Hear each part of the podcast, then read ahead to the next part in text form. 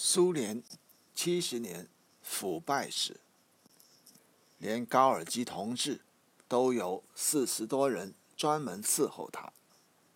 来源：人民网，作者：沈志华，原题：苏联七十年腐败史。高尔基也曾置身于特权腐败。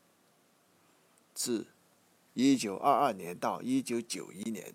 苏联在人类历史上存在了整整七十年，这七十年里，干部集团的腐败始终如复古之居。苏联七十年腐败史对后世是一个沉痛的历史教训。列宁时代防范干部特权，但特权已经泛滥。一般说来，政权初建，气象一新，必有一段励精图治。腐败现象会相对较轻，但事实并非如此。早在列宁时代，苏联腐败问题就已经相当严重。早在1920年俄共九大上，许多党代表就曾愤怒指责，党内严重腐败，无论对谁都不是个秘密。中央和地方的共产党员允许自己那样的奢侈。他们的行为丝毫不比老牌的资产阶级逊色，工人和农民对他们敢怒不敢言。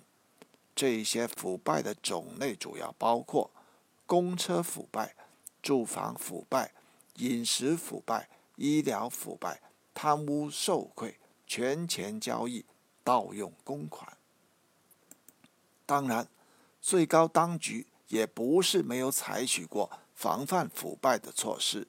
十月革命后，列宁就对领导干部的工资和待遇做了严格规定，要求一切公职人员的薪金不得超过熟练工人的平均工资。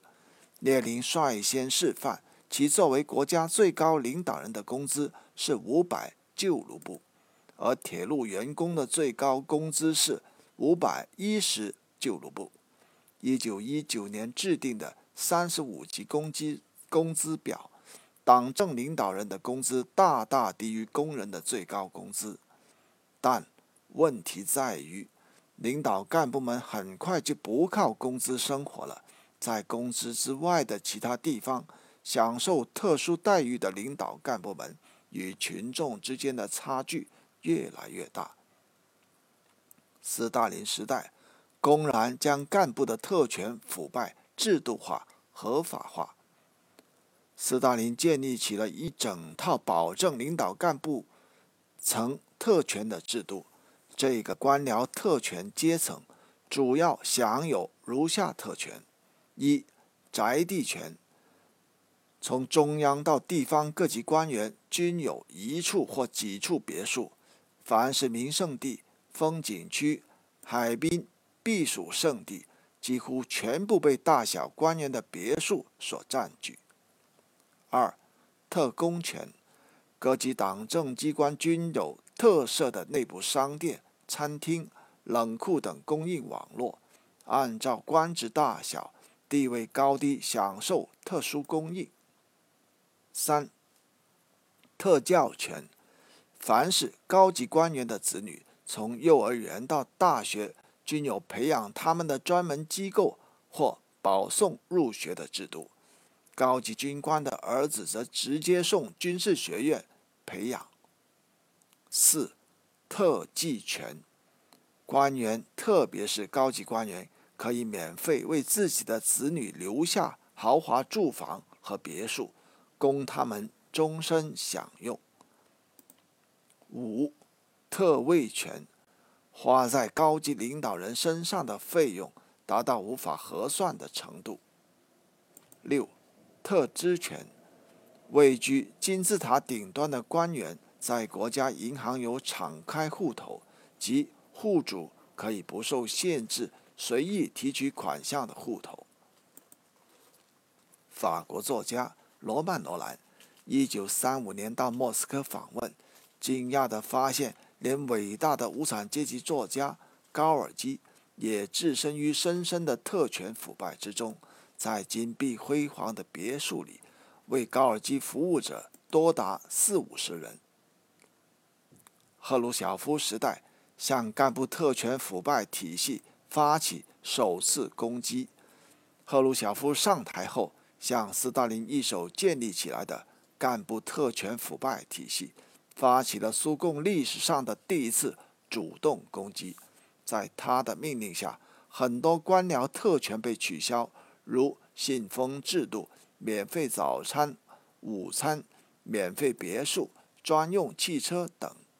官员们在斯大林时代的高薪被大幅砍削，但这些都不足以从根本上消灭干部特权腐败。列宁时代就是个例子。这些官僚特权在当时是非法的，但这些官僚特权仍然兴盛不衰。所以，赫鲁晓夫采取了另一种釜底抽薪的方式，即实行干部任期制与轮换制。最后。这些丢掉特权的官僚们下决心要赶走赫鲁晓夫，成了勃列日涅夫的政治盟友。勃列日涅夫时代，苏共腐败干部们最幸福的黄金期。勃列日涅夫的上台很得力于在赫鲁晓夫手里失去腐败特权的干部们的支持。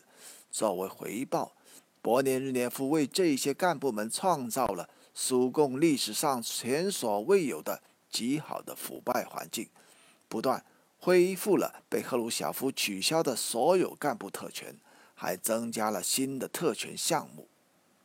勃列日涅夫始终冲在腐败的最前线。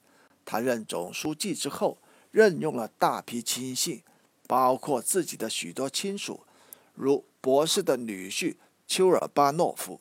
仅十年时间，就从一个普通民警一跃而成为内务部第一副部长。在一九七六年到一九八二年间，大肆贪污受贿，酿成震惊全国的驸马案。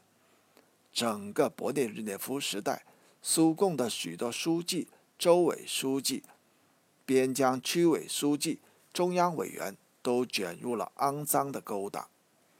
高级领导人彼此勾结、滥用权力、贪污受贿的案件层出不穷。除个别案例外，大多数腐败案件都是博博士去世后才被揭露出来。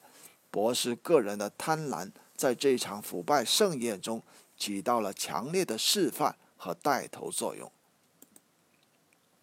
戈尔巴乔夫时代，全面腐败下的经济改革只能是悲剧。在经历了短暂的安德罗波夫和切尔年科时期后，苏联迎来了戈尔巴乔夫时代。苏联历史上著名的共青团经济，就是在戈氏的改革中利用特权腐败发展起来的。